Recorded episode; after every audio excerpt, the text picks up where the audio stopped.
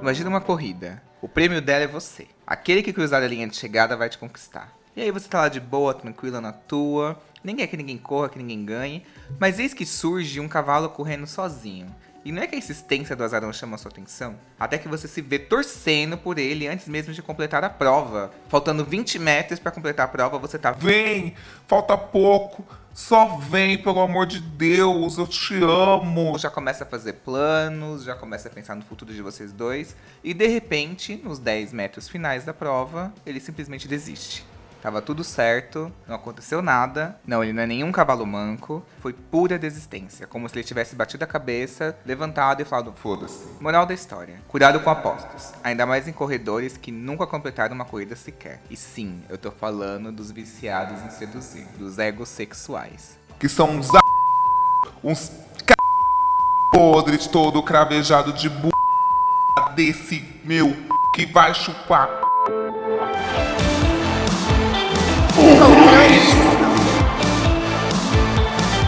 tema do podcast de hoje é viciado em seduzir. E para me ajudar aqui nesse tema, eu trouxe aqui ele de novo, a cadeira cativa do programa praticamente, Bazan.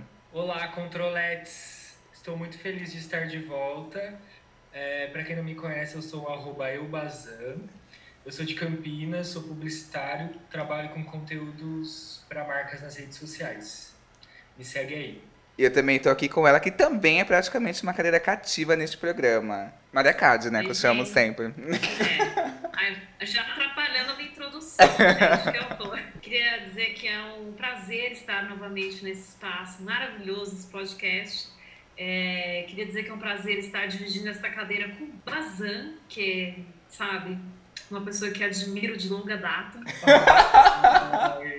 Não vai passar redes sociais. Ai, preguiça, sabe? Quem já Vai lá nos episódios anteriores que eu passei meu arroba, tá? Tipo, aproveita se você não ouviu, ouve de novo.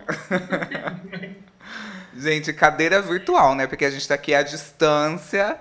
Mari está em Jundiaí, Baslan está em Campinas e eu aqui em São Paulo, por conta do coronavírus. Estamos aqui de quarentena, gravando podcast. Gente, os é, conteúdos não param nem na quarentena, tá bom? não Fica a dica bem agressiva que caso você esteja ouvindo este podcast na sua casa, está tudo bem. Se não, Fica em casa, porra. não, meu óculos já tá fedendo na velha barreira. Não vou passar mais não, é muito ruim. Comprei um muito vagabundo, foi o único que eu consegui achar. O que, que é a pessoa que é viciada em seduzir, o ego sexual? É uma pessoa que ela o prazer dela não está necessariamente no sexo ou num possível relacionamento. Tá no ritual da conquista, do joguinho, dela descobrir o que, que você gosta, até esse momento em que você está conquistado. E aí ela some, porque era o que ela queria. Então, essa pessoa. Gente que tosse presa que tá desde o começo. Quando eu falei o tema do programa, essa tosse já tava presa aqui. Mas é renite, gente, juro. E depois que ele conquista essa pessoa, ele vai para uma procura uma nova vítima e começa todo o processo de novo e assim até essa desgraça morrer. Mentira, não sei. Vocês já cruzaram com algum viciado em seduzir? Nossa, com certeza, maior revolta da vida. Ai, eu cruzo todo o tempo, né, gente?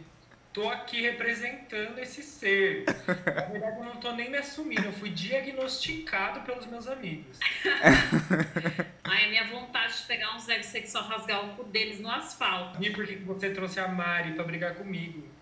Ai, gente, eu tipo casos de família, tem que trazer duas pessoas ali que podem dar uma audiência, entendeu? Uma discussão. É, o confinamento que faz isso, entendeu? Aflora as nossas emoções. Antes da gente partir para as histórias, é, a gente separou aqui algumas características para poder a gente reconhecer quando a gente cruzou com um viciado em seduzir um egossexual. A primeira característica é a insistência. Às vezes você tá lá de boa, na sua, tá quietinha, você não, não tá procurando nada, não tá em nenhum aplicativo. Aí chega essa praga. E aí essa pessoa vai começando a conquistar a gente, vai fazendo de tudo, se esforçando até que você fala assim, não, peraí, deixa eu dar uma atenção. Quando vai ver, essa insistência faz ir pro segundo passo. Que essa pessoa começa a se mostrar muito legal. Então, essa pessoa é muito sedutora. Então, ela começa a, se, a demonstrar que ela é muito bonita, que ela é atraente, que ela tem bom gosto, gostos que parecem com o seu. O que leva para o terceiro fator, que é intensidade. Essa pessoa parece que está tipo, te amando, ela te mostra como que vai ser a vida com ela, ela mostra que ela foge da rotina. Ela, enfim, ela gosta de mostrar que ela é intensa para ela poder te conquistar. Aí a conquista aí. Depois disso é onde mais se caracteriza ainda, a gente consegue reconhecer mais facilmente um ego sexual. Depois da conquista, aí é essa quebra de ritmo, onde não é mais a mesma coisa que era há um curto período, até uma semana atrás não é mais a mesma coisa. E aí é quando vem aquela coisa que você sente que a pessoa tá diferente, a pessoa tá estranha, e aí quando a pessoa some. Então, uma pessoa que ela vem, insiste em seduzir, ela vai lá, mostra intensidade, ela conquista, aí ela quebra esse ritmo, aí ela meio que enjoa rápido, e aí ela some. Familiar para vocês? Olha, vontade de pegar um caderno físico e dando checklist na cara de trouxa que eu fiz em cada etapa. então, mas quando a gente percebe que a gente cruzou com um ego sexual, já é meio tarde demais, porque entre o, a conquista e essa quebra e ele sumir, é muito rápido, é um período que é assim, ó. Sim, a sedução é uma coisa que deixa a gente, é tipo uma droga, né? A gente fica é, completamente envolvido sem olhar o, sabe, a big picture da, da parada. Gente, pra mim é o outro lado da moeda, sabe? Porque os, a galera aí me identificou como, como sendo o personagem desse episódio. Mas antes eu acho que eu não tinha essa consciência. É recentemente que eu entendi isso, sabe? Eu acho que no começo, para mim, é, era um jeito de tocar as minhas relações, sabe? Daí depois, a partir de um momento, eu vi que eu não conseguia estabelecer nenhum laço por muito tempo com alguém. Antes eu achava que era só porque eu não queria realmente namorar, sabe? Mas depois eu fui entendendo que, que não, que até quando eu namorava, eu gostava desse lance da sedução, da paquera, sabe? Eu sempre, mesmo namorando, eu, obviamente, assim, como era uma relação monogâmica, eu não o fazia, mas a vontade de paquerar e outras coisas mais existia, sabe? A vontade de flertar, assim. Sim, uma, eu tenho uma vontade constante de flertar. é um vício mesmo, assim, né? Às vezes eu nem quero fazer nada, eu quero, sei lá, só dar um beijo na pessoa para falar pro meu ego que eu consegui, sabe? Eu acho que não tem nada que me deixa mais feliz que assim, quando eu era adolescente, eu era um pouquinho prejudicado. Daí o tempo foi passando, a barba foi crescendo, vai dando um upgrade. Daí as pessoas que antes nem olhavam para mim, de repente começaram a olhar, sabe? Uhum. Mas aquele lance do ego assim, nossa, agora eu consigo pegar fulano que há X tempo atrás cagava pra mim, sabe? Uhum. Acho que começou esse meu ego sexual a partir disso, assim. E você, Mari, qual que é a sua história? Ah, eu primeiro eu gostaria de bater no Bazan. Depois dessa... Aqui não é lugar do julgamento, aqui é lugar de acolhimento. Desliga o microfone e pode xingar. Mas aqui. Não, tudo bem, eu entendo. Não é caso de família esse programa. É... Consigo compreender agora o que você falou, dado o seu histórico e toda a sua questão, né, da adolescência e tal. Mas para mim, é, eu, eu fui a vítima, entre aspas, né? Uh, então, todas as list... todos os itens aí da listinha, eles realmente uh, batem. Inclusive, tem uma história, né, que já contei diversas vezes para os meus amigos, então ela tá aqui, a narrativa já tá pronta. Vai, amiga, conta a sua história que é mais longa do que o seu romance. que horror. Exatamente isso, tá vendo o que um heterossexual faz? É, eu vou começar com a característica da insistência. É, foi assim que começou a história. É, eu tinha acabado de terminar uma relação que foi extremamente difícil e muito. Enfim, eu tava no, no lixo. Péssima. E aí eu fui fazer uma viagem para Paraty, tipo, uma viagem muito desencanada. Minha amiga me chamou e falou assim: Ó, oh, vai rolar uma casa tal, vamos aí. Eu falei assim: Quer saber? Eu sou virginiana, gosto de me preparar para absolutamente tudo. Eu simplesmente falei assim: Vou, porque eu preciso dar uma desencanada e vai ser bom. Então é ali, ó. Às vezes você tá de boa, tá caseirinho, tá quieto. É bem nesse momento. Eu estava de boa nessa viagem, aproveitando o rolê, tava no festival lá. E aí, dentre as pessoas que estavam na casa, estava esta amada personagem principal dessa história. É, e era isso, a gente tava lá de boa, e de repente começou a rolar um papo tal, mas eu tava assim, aí ela começou a dar uma insistida e a gente acabou ficando na viagem. E essa insistida é essa segunda característica de ser sedutor, sabe? Porque é o tipo de pessoa que parece que você conhece e não conhece, que tem todo um mistério por trás, mas que ao mesmo tempo uh, é, te envolve, sabe? Eu fiquei Uhum. extremamente envolvida e ela também. E aí foi super, tipo, foi um processo muito, muito intenso. É, a gente voltou de viagem, começou a trocar mensagem, começou a ficar sair toda, é, toda hora, tipo, praticamente todos os dias da semana a gente saía e já quis apresentar para amigos, sabe? Aquelas coisas bem exageradas mesmo, que hoje eu reconheço que era exagerado, mas que no, no momento estava fazendo muito sentido. É, bom, o que aconteceu foi que eu tinha uma viagem marcada e a gente conversou assim um pouco antes. E aí eu falei que eu tinha essa viagem, mas que eu tava curtindo muito e que, enfim, meio que perguntei essas coisas e eu continuar e ela falou: "Ah, eu vou estar aqui". Então, falei: "Bom, sim, acho que sim, né?" E aí, durante essa viagem, a gente se falava por telefone. Gente, quem em 2019, né, foi a época, quem se fala por telefone, né? Quando a pessoa fala por telefone com você, é porque a parada realmente, você fala assim, nossa, realmente, gastar o 3G, o Wi-Fi para o telefone, é, é porque significa alguma coisa. E aí, nesse, nessa viagem, eu acabei me estendendo mais por conta de trabalho, fiquei onde a gente estava. É, de duas semanas ela passou para um mês, mas nesse período todo a gente se falou. Ela queria que conhecesse os amigos dela, e aí conheci um monte de gente lá. É, saí com, com um amigo dela, gastei uma grana, inclusive. É. Aí começou a ficar esquisito, assim. Uma semana antes de eu voltar, que eu falei, gente, eu tô quase voltando, vai ser incrível, matar saudade, não sei o quê. Aí começou a dar um, um gap de resposta de mensagem. Aí eu falei, hum, que no caso é a quebra de ritmo desde Campos, né? Aí mandava mensagem, tipo, ah, e aí, tudo bem? Saudades, não sei o quê. Mas era uma coisa mais fria. Começou a esfriar, esfriar. E daí eu falei, ah, então, eu vou, quando eu voltar de viagem a gente se vê, né? Ah, ela falou, ah, quando você voltar de viagem a gente conversa. E Ai, aí, quando eu voltei, ódio. começou o processo do ghosting, que era do tipo, é, a gente tinha comprado até, sabe, lembrancinha, até presente. Ai, trouxe um souvenir e a pessoa aí, ó. Exatamente. Por fim, eu consegui, tipo, eu dei um ultimato, falei, cara, é o seguinte, eu preciso muito falar com você, minimamente, pra saber que porra aconteceu, né? E aí, por fim, a gente come... co- conseguiu conversar e foi uma desculpa muito esfarrapada, do tipo, ai, que é, que é um pouco da história do, do Bazan, mas que aí, no caso dela, eu acho que era uma grande desculpa. Eu tava num relacionamento muito longo, agora, tipo, eu tô num momento que eu não sei o que eu quero, eu preciso aprender a me virar sozinha e não sei o que. Mas teve todo esse envolvimento absurdo, então eu fiquei muito puta, muito chateada e comentei sobre isso por vários, é, enfim, vários momentos depois de ter acontecido.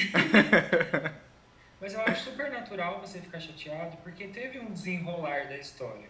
Quando eu falo que eu sou viciado em seduzir e tudo mais, eu queria abrir um parênteses. Eu não sou, entre aspas, tão filho da puta assim, porque eu não deixo o negócio se desenvolver, sabe? Uhum. É só aquele primeiro contato ali, deu um beijinho, não, alguma coisinha a mais, e acabou, sabe? Não tem esse lance de ficar ligando, falando.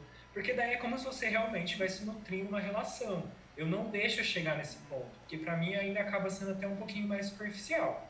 Mas, gente, também que fique claro que nesse meio tempo aí que eu tô solteiro, nananana, já me apaixonei também e quebrei a cara, entendeu? Uhum. Um pé da caça, tudo caçador. Quer dizer, abrir parênteses pra galera que tá ouvindo não achar que eu sou o maior cuzão do mundo. Porque, gente, não deixe chegar assim. Eu não fico ligando pra pessoa nutrindo um sentimento, entendeu? Gente, eu queria dizer que, que o Bazan realmente é um ótimo partido, tá? Pode continuar investindo. Quem sabe você é a pessoa que está ouvindo este podcast que vai ser quem vai colocar esse menino numa relação, gente. Eu estou solteiro há dois anos e alguns meses, tá? Então, assim, já cumpri minha meta. Quero ficar pelo menos um ano solteiro já faz tempo. Você atingiu e dobrou a meta, tá aqui triplicando. Que estiver agora nesse episódio, mande uma DM no arroba controle underline Y, se você quiser conhecer esse que vos fala nesse episódio.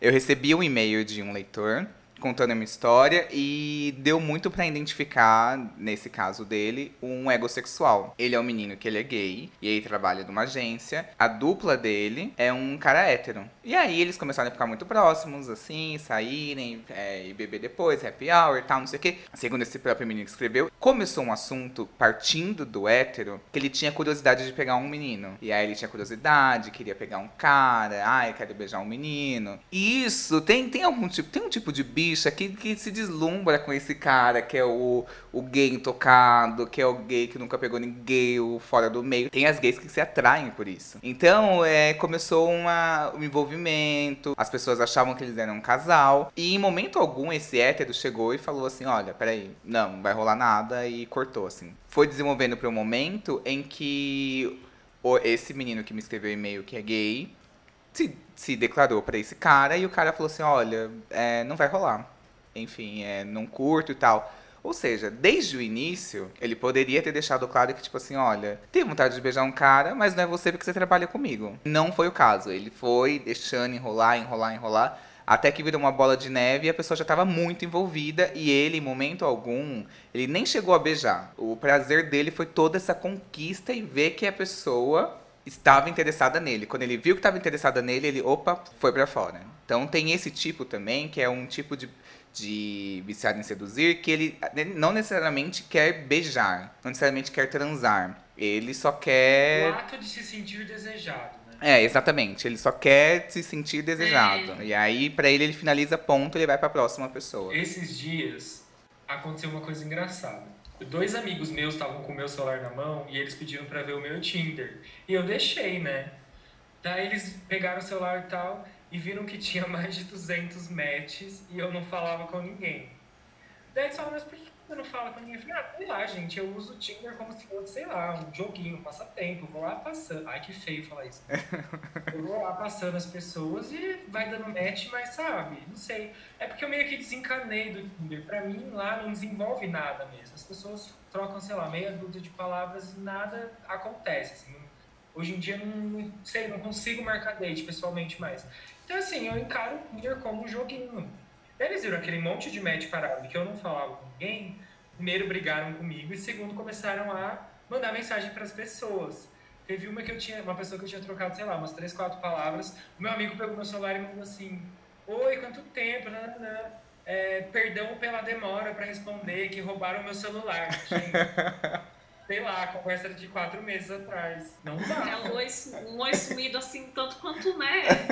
Muitíssimo. Não, mas quando a pessoa mente descaradamente, assim, foi assaltado, ou essa pessoa é psicopata e você não.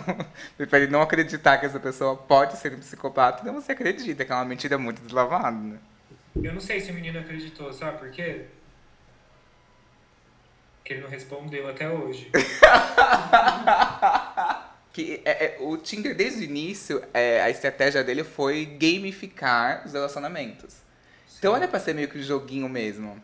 Só que eu acho que chegou num ponto que muitas pessoas no Tinder dão match e não falam nada. Aí você Uhum. fala oi, fica lá um oi, e aí fica todos aqueles ois, assim, que você às vezes tá sozinho, vai olhar seus matches, aí você vê, tipo assim, 30 ois não respondidos, aí você fica mais triste ainda. Então aí, às vezes, você vai lá e fica, fala assim, meio, ah, então isso aqui é pra isso, é só pra ficar um joguinho mesmo. Então pode acontecer isso também. É, mas o que eu tenho feito agora, recente? É, quem eu vejo que não tá desenvolvendo um assunto, eu vou lá e desfaço o match, sabe? Não quero ficar vendo aquela lista de gente parada ali e tal. Ai, foi Então, triste, gente. Eu, Hoje eu- em dia tá- eu estou com poucos matches, mas pessoas que eu tenho desenvolvido algum tipo de assunto, sabe? É, eu tenho uma amiga que ela dá três matches no máximo. Ela dá três matches, ela para, fica no chat, manda oi, tudo bem? Oi, tudo bem? Oi, tudo bem? Desenvolve. Os três não rolaram, ela vai pra mais três. Mas ela é muito seletiva, ela é muito chata, assim. Eu amei essa ideia. É, eu, eu acho muito válido também. Desde que isso aconteceu comigo, eu fiquei pensando assim, às vezes tem situações que você realmente perde o interesse, né? É, por N motivos. É, mas eu acho que o importante é ser responsável com relação a isso, que é do tipo, vixe, não tá rolando, eu não vou ficar enrolando essa pessoa e dar o ghost nela, eu vou comunicar que, ah, então, eu tô passando por uma fase meio esquisita aí, é, e quem sabe mais pra frente a gente volta a se falar, sabe? Uhum. Só, só ou apenas Ah, já aconteceu também. Já aconteceu também da pessoa mandar esse texto, eu falo tudo bem, aí quando eu olho daqui dois dias, Ativa cinco minutos. Vagabundo! Não queria o quê? Tem situações que, que, tipo assim, nossa, eu queria muito ficar com tal pessoa. Daí eu vou, marco um date, conheço a pessoa pessoalmente, nanana. Fico uma, fico duas, fico três. Ai, gente, daí na quarta eu já não quero mais. E às vezes eu não sei nem entender o porquê que eu não quero, sabe? Eu só não quero, assim. Aconteceu recente, conheci um menino no Tinder, ele era super gatinho. A gente foi, tive um date com ele de muitas horas, a gente ficou no bar conversando horrores e tal, foi bem legal. Daí tive o segundo. No terceiro, não sei. Já não tava. Ah, não sei. Daí eu inventei uma desculpa, fui embora, daí eu já não queria mais, sabe? Mas eu não sei explicar o porquê que eu não queria mais. Acontece com vocês também? Não, acontece, gente. Que tem, tem momentos em que a gente não sabe explicar o porquê. Teve uma vez que eu tava saindo com um cara e ele tinha tatuagens da Bjork. Aí eu achava ele bonito, ele era estiloso, assim, nossa. Adorei, tipo assim, fiquei louco pelo menino, assim. Em duas semanas eu tava, tipo assim, apaixonadíssimo pelo menino. Gente, eu tava, tipo assim, quase pedindo ele namoro e do nada foi, tipo assim, um encanto que quebrou muito rápido. Foi bizarro, assim. E eu não sei explicar o porquê. Ele era bonito, É, eu- sexo bom, pegada boa, estiloso, um papo bom. Eu não sei explicar o porquê. Mas aí eu deixei claro pra ele, eu falei assim, olha, desculpa, é, não sei se é o momento e tal, não sei o quê. É, eu fico pensando quando eu, quando acontece isso comigo, em qual lugar que eu tô, sabe? Se isso de fato faz sentido, porque tipo, às vezes não cola e você não vai conseguir saber exatamente por que é, porque às vezes tem um lance de química também que não Uhum. rola. A pessoa é incrível, mas a química não rolou. Ou se isso é assim, tipo, tá dando tudo certo, é, toda vez é a mesma coisa, vixe, então acho que tem um problema aí que eu preciso entender o que é comigo. Uhum. Gente, não sei porquê, mas tem um tipo de boy Que me instiga a querer seduzir. que é o boy misteriosão. Se- é aquele boy que, tipo assim, ou não tem redes sociais, então você não consegue saber nada da vida dele, daí que eu quero saber mesmo.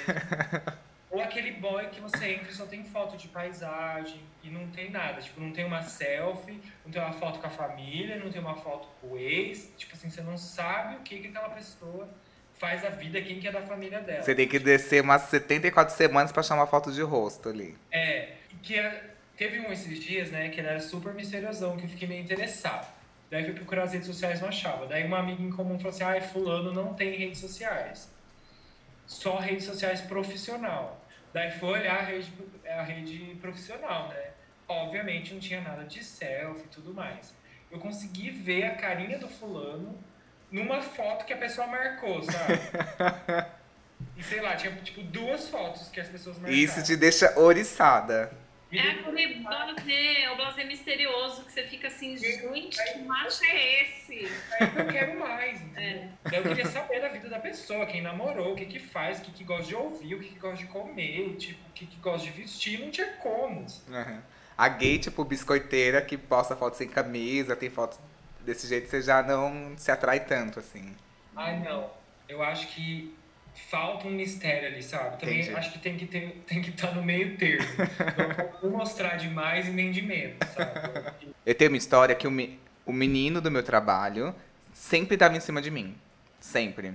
E aí eu nunca tive interesse nenhum, assim, por ele. Não achava ele atraente nem nada. E aí, durante um tempo, eu comecei a namorar. E ele não desistia. Vinha com conversinha, comentava minhas fotos, etc. Mandava DM. E eis que esse menino, durante um tempo, começou a conversar e mandar uns links legais. Falou assim: olha, eu vi que você gosta dessa música, olha aqui, não sei o que, você já ouviu isso daqui? Não sei. Resumindo, terminei meu namoro. Foi a primeira pessoa que eu quis pegar, porque assim, eu fiquei Super instigada. Aí a gente foi no primeiro date. Aí ele me levou num bar super legal que ele gostava de ir. Ele conhecia todos os garçons. E aí os garçons pegavam e brincavam comigo. Eram uns garçons muito legais. Deram um montão de bebida, umas coisas fora do cardápio. Aí ele falou assim: ah, o que, que você gosta? Eu falei: gosto de karaokê. Ele, Vamos pro karaokê agora. Já chamei Uber. Não sei o que, pagou uma conta. Fomos, chegamos no karaokê. Ele falou assim: ai, tem uma música que eu sei que você gosta. Já coloquei pra gente. Aí era Total Eclipse of Heart da Bonnie Tyler. Eu falei assim, meu Deus, esse menino é perfeito. Fiquei meio tipo, gente, que porra é essa, né? Acordou, né, amigo? Gente, me belisca que eu tô sonhando. Eu falei assim, meu Deus, olha como a gente deixa passar batido umas pessoas que é por puro julgamento. Resumindo, a gente se viu várias vezes, era sempre muito intenso, assim, me levou pra casa dele, cozinhava pra mim e tal, não sei o quê. Fiquei louco. Eu tava numa fase que era, tipo assim, aquele pós-término muito recente, em que a gente ou fica bem carente ou fica bem piranha. E eu acho que eu acabei ficando muito apegado a essa pessoa. E aí, eis que essa pessoa pega. Fala assim, ah, eu, eu sei que você acabou de sair de um relacionamento, você não deve estar buscando isso. Então, acho que é melhor a gente parar por aqui. De... Ou, tipo assim, ou seja, ele veio com tudo e de repente tirou tudo isso do nada, assim. Aí eu fiquei meio, gente. Eu, eu não sei se ele estava inseguro também, por mim estar, tipo, teoricamente num rebote, que eu tinha acabado de terminar um relacionamento. Ele falar e simplesmente tirou do nada. Foi um corte muito seco, assim, muito abrupto também. Então eu fiquei meio, gente. Que desgraçado! Mas te amo até hoje. Fica aquela coisa assim, tipo, como assim? Ai, um gostinho de. Deixar um gostinho de quero mais. É, ai, Aquele misto, tipo, sinto falta, mas quero que você se foda, sabe? Tem uma história aqui de uma leitora que vale a pena ouvir. Oi, Y, tudo bem? Então, é, há um tempo eu conheci um cara no Tinder. é, nós começamos a ficar e ele virou um pau amigo. E na minha cabeça era um pau amigo perfeito, assim, porque ele mandava muito bem no sexo e eu achei que a gente não ia ser compatível ah, juntos. Porque eu achava ele meio burro, outros interesses e tal. Só que, né, a vida que a gente não controla, a gente começou a namorar. É, ele me conquistou, assim, de verdade, porque, porque eu apresentei ele pra minha família, que é uma coisa que eu não faço com tanta facilidade. É, ele conheceu o meu filho, eu tenho um filho, então pra mim é muito importante quando conhecem o meu filho, sabe? E, e bom, depois de duas, três semanas de namoro, um belo domingo, ele começou a ficar muito estranho, assim. E aí na terça-feira ele me chamou pra jantar. E nesse jantar ele terminou comigo. Assim, é, é muito frustrante, assim, porque, meu, tipo, é, é muito ruim. Qual o sentido, qual o raciocínio, qual a porra da puta que pariu desse cara de não manter a relação como pau amigo, como já estava confortável, de querer namorar para terminar? Qual que é o sentido? É, ele assustou, na real. Ele levou um susto. Ele viu que, que o fato da menina ter um filho e ser, ter, ter sido apresentado para a família causou um desconforto e um susto, assim. Mas acho que desde o começo o lance de querer namorar era a validação. Uhum. Pra mim, esse cara tem. Ele rolou uma autossabotagem também. Acho que assim, homens héteros, no geral, pensam nisso, que toda mulher quer namorar. Então, quando ele vê que uma mulher não quer namorar ele, eu acho que automaticamente vira uma coisa na cabeça dele de que ela quer namorar. Como assim ela não quer namorar? Ah, ela não quer namorar? Peraí, ela vai querer namorar. Eu acho que tem muito isso do lado do ego masculino. E aí, quando um ego sexual, que existe isso, a síndrome de Dom Juan, que é o cara conquista e aí ele começa a viver aquilo, ele se enjoa rápido. Porque às vezes ele vê, tipo assim, putz, não era isso que eu queria. Ele já, assim como ele conseguiu já conquistar aquilo, ele acha que não vai ter nenhuma outra nenhuma outra sensação melhor do que aquela de finalmente conquistar a pessoa. Então acho que automaticamente ele já vai lá e corta pra prevenir um possível sofrimento, alguma coisa. É, famosa autossabotagem, né? Uhum. Pessoas se sabotando o tempo inteiro. e cagando na cabeça das outras que, tipo, apresentam pra família. Ai, mana, se quiser, me chama pra dar umas porradas nesse cara, vou catar ele. Ai, gente, entra. Controle Y é acolhimento e violência. Controle Y é acolhimento, mas assim, a gente também dá a dica que se você entrar na Deep Web, dá pra contratar surra lá. Ai, não, eu juro que eu sou empática na vida real, gente, mas é que, ai, me dá uns ódios essas histórias. Porque pra mim, sabe, é aquele meme que tava rolando no Instagram um tempo atrás, que é, infelizmente, não só o seu Valência, senão, então se tu vens, por favor, deixa os sinais muito claros? Um ponto para se deixar claro aqui é que o ego sexual dificilmente ele fica indo e voltando. Ele some de vez ou ele deixa muito claro que ele não quer. Mas às vezes pode acontecer dele ficar ali urubuzando, ficar caroçando, ficar ali tipo meio que tá, preciso ter certeza que essa pessoa aqui ainda gosta de mim. Pode acontecer isso. Tem o ego sexual que some, tipo assim, vai pra próxima, mas tem um ego sexual que ele gosta de manter ali a rede de apoio dele, o fã-clube dele. É, então, no caso, é, voltando a essa história, essa novela que estamos contando, que vocês estão acompanhando, é, rolou um dia que é, essa mesma pessoa, eu estava comemorando meu aniversário, muito feliz, e sem querer encontrei com ela nesse rolê que eu estava comemorando meu aniversário. E aí, né, bate aquela coisa que nem a gente falou assim, ai, filha da puta, quero. É, aí ficamos conversando, eu falei, gente, será que foi mal entendido do momento? Será que a gente vai, vai acontecer um recordar a viver aqui? E aí eu fiz mais um papel de trouxa, porque começou a rolar todo um movimento, tipo, dançar na pista, essa coisa que, que os meus amigos que estavam lá no aniversário falaram assim, nossa, vocês pegaram, né? Pois é, não, foi só sedução mesmo. Porque aí na hora eu cheguei, fiz de novo ao seu Valença. e assim, querida, a gente vai ficar ou não vai ficar aqui? e aí começou assim, você, não sei o quê, ai, você é muito virginiana, sabe? Muito. Aí eu falei, ai, virginiana, teu Essa boca só seduz ou também beija? Você é muito Exatamente. virginiana.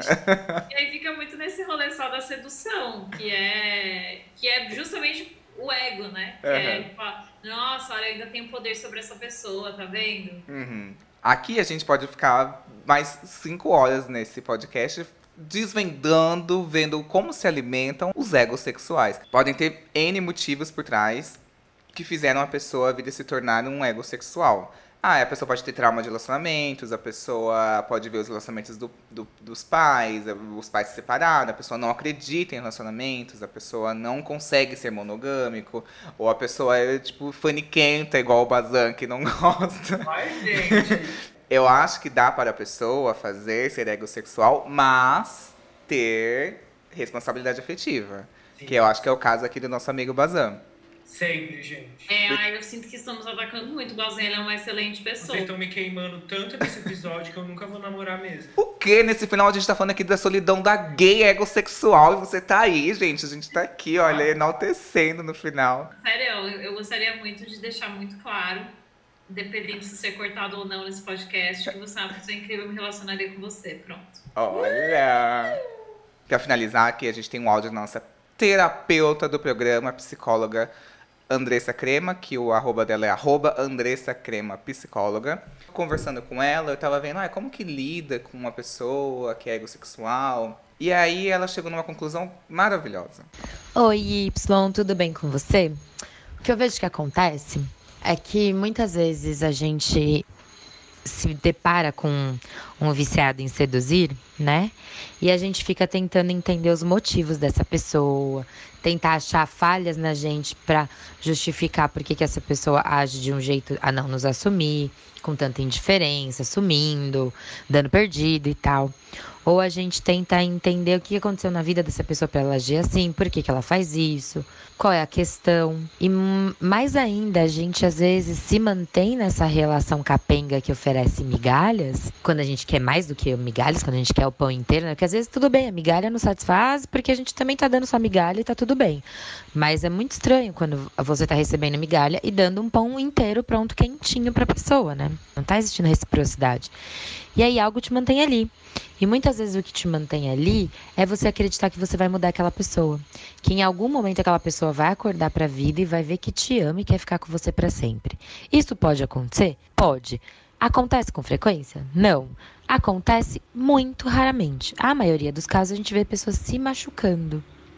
Pessoas realmente se frustrando com as relações e, e ignorando sinais de que a pessoa, o outro não está tão interessado assim, não está tão afim assim. E mais do que tentar analisar o outro, é analisar você. O que, que te mantém numa relação que te oferece migalhas? O que te faz aceitar uma pessoa que te trata com indiferença, que te dá perdido, que some, que você vê que ao mesmo tempo tá dando em cima de várias outras pessoas? É, caso não, é, não seja isso que você queira, né? Que você queira uma relação monogâmica. Então, eu acho que é mais importante ainda, porque quando você se trabalha para não aceitar mais migalhas, você percebe, você não se cega para as evidências que estão desde o começo. Porque, gente, sinais, eles estão, existem desde o começo. Salvo raras exceções, raríssimas exceções de relações de pessoas muito manipuladoras, que realmente enganam a outra, mas são uma porcentagem muito baixa da população. Então, é, tipo, máximo 5%. Então é muito. São, são exceções mesmo. A regra é que os sinais estiveram ali desde o início e você ignorou. Então por que, que você está ignorando esses sinais? Por que, que você está aceitando menos do que você quer? Não, nem é menos que o que você merece, é menos do que você realmente almeja. Né?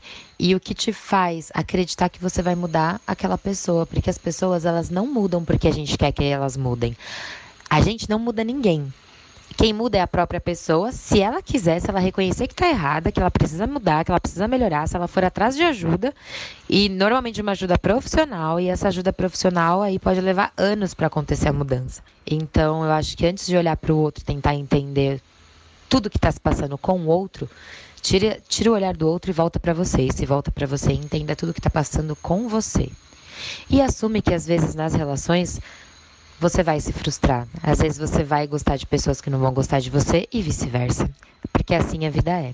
Acho muito rainha sensata, é. porque é exatamente isso. Às vezes a gente fica tentando procurar resposta ou uma finalização que não vai existir. Quem tem que finalizar essa parada é você, né? Uhum. E, e ela, enfim, tipo, realmente maravilhosa. Não tenho o que dizer mais. Gente, é assim, eu aprendi uma coisa no decorrer da minha vida que é a seguinte: você pode colocar o ponto final que você quiser. o seguinte ponto final funciona muito bem para mim. Eu falo assim: essa pessoa é doida. Acabou, ponto final. Ele é tantão. Ele é psicopata. Foi um livramento. Posso estar vivendo uma fantasia e sendo meio iludido? Posso, mas tem funcionado, gente. Pode ser que com 50 anos eu tenha um burnout de relacionamentos? Pode ser, mas assim. Pra mim, acho que o ponto final vem a partir do momento que eu vejo que eu tô perdendo tempo. Gente, perder tempo pra mim é um negócio que, assim, não existe. Eu penso, porra, a vida é muito curta para ficar perdendo tempo com essa pessoa, sabe? Então é, tem que o next, sabe? Pior que é verdade, o Bazania fica muito mal alguns dias, depois a gente já tá, uh, fênix, assim, ó. Tem um meme de um zumbi saindo do caixão. É o Bazan saindo do caixão, assim, três dias depois de arrasado, enterrado, já decompondo, levanta do caixão. E aí, gente, vamos beijar, vamos sair.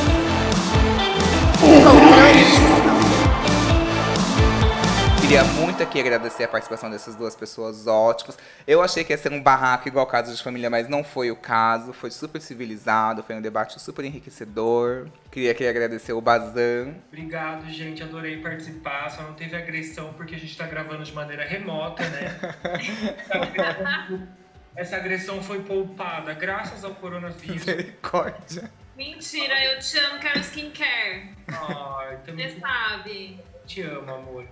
Ai, olha, tá vendo como terminou bem, gente? E eu também queria agradecer aqui a Mari. Gente, muito obrigada. Eu acho que toda a minha participação é sempre com reclamações, né? Histórias de humilhação. Mas quem sabe no próximo episódio eu consigo contar uma história de sucesso maravilhosa pra você. Vocês têm alguma palavra de conforto para alguém que acabou de cruzar com o ego sexual? Eu tenho. Tá. Todas as pessoas que a gente se relaciona, elas representam algo, tipo, pra gente. Né? Ou a gente aprende uma coisa, é, ou a gente, tipo, se joga, sente, é muito bom. Então, por mais que esse ego sexual tenha é, deixado você muito chateado, quando rolou, foi muito gostoso também. Então, foca nos momentos bons e aprende com esse roteirinho aí, para não ser enganado da próxima vez. Tá, e a minha mensagem, gente, é para quem é egossexual como eu. É, você pode sim se divertir, seduzir, né, né, sempre com responsabilidade. Sempre deixe muito claro para outra pessoa até onde você está disposto a ir naquela relação. Não leve, a, não leve adiante uma coisa que você não está afim, que você sabe que você não quer que continue. E é isso, assim. É, uma vez eu fui num passeio da escola no Play Center aquela coisa, excursão, noite de terror e tal. E aí no final do daquele dia, é, as pessoas estavam correndo dos monstros e eu tava indo nos brinquedos. E era a última volta do Boomerang. Boomerang era uma montanha russa que era tipo um estilingue. Ela descia quase 90 graus, faziam o looping e faziam o mesmo percurso de costas. Eu já tinha ido umas quatro vezes no brinquedo durante o dia e aquela era a última corrida do, da noite. E aí, na última corrida, eu tinha a possibilidade de ir no primeiro carrinho com as minhas amigas. Mas aí eu fiquei com muito medo. Eu sempre ia mais no meio ou no fundo. E eu acabei não indo. Eu falei, ah, da próxima vez que eu vier, eu tomo coragem e vou na frente, eu pensei. Ok, a excursão acabou, todo mundo foi, entrou no ônibus, foi para casa, não sei o quê. Meses depois o centro fechou. Então aquela foi a última vez, aquela foi a última volta que eu dei no boomerang na minha vida. E eu fiquei muito puto e muito frustrado, porque eu tive a chance de ir no primeiro carrinho e não fui. E aí disso eu tirei uma lição que é uma lição de vida para mim assim, mas principalmente meus relacionamentos. É, vai no primeiro carrinho. Se você sente vontade de viver com intensidade, vai, tipo, a, às vezes eu, eu sentia que eu me prendia muito, sempre pensando que, ah, depois eu faço, depois não sei o quê. Eu sei que é uma coisa meio carpedinho tosca, mas faz muito sentido, porque se acabar, provavelmente vai acabar. Vai ser triste, vai ser frustrante, mas você vai ter pelo menos aquela satisfação de falar assim: não desperdicei a oportunidade de ter vivido algo legal. Assim, eu sei que a cautela é importante, a questão da segurança, assim como eu sei que também tiveram acidentes no Play Center, mas cautela demais pode te privar de muita coisa.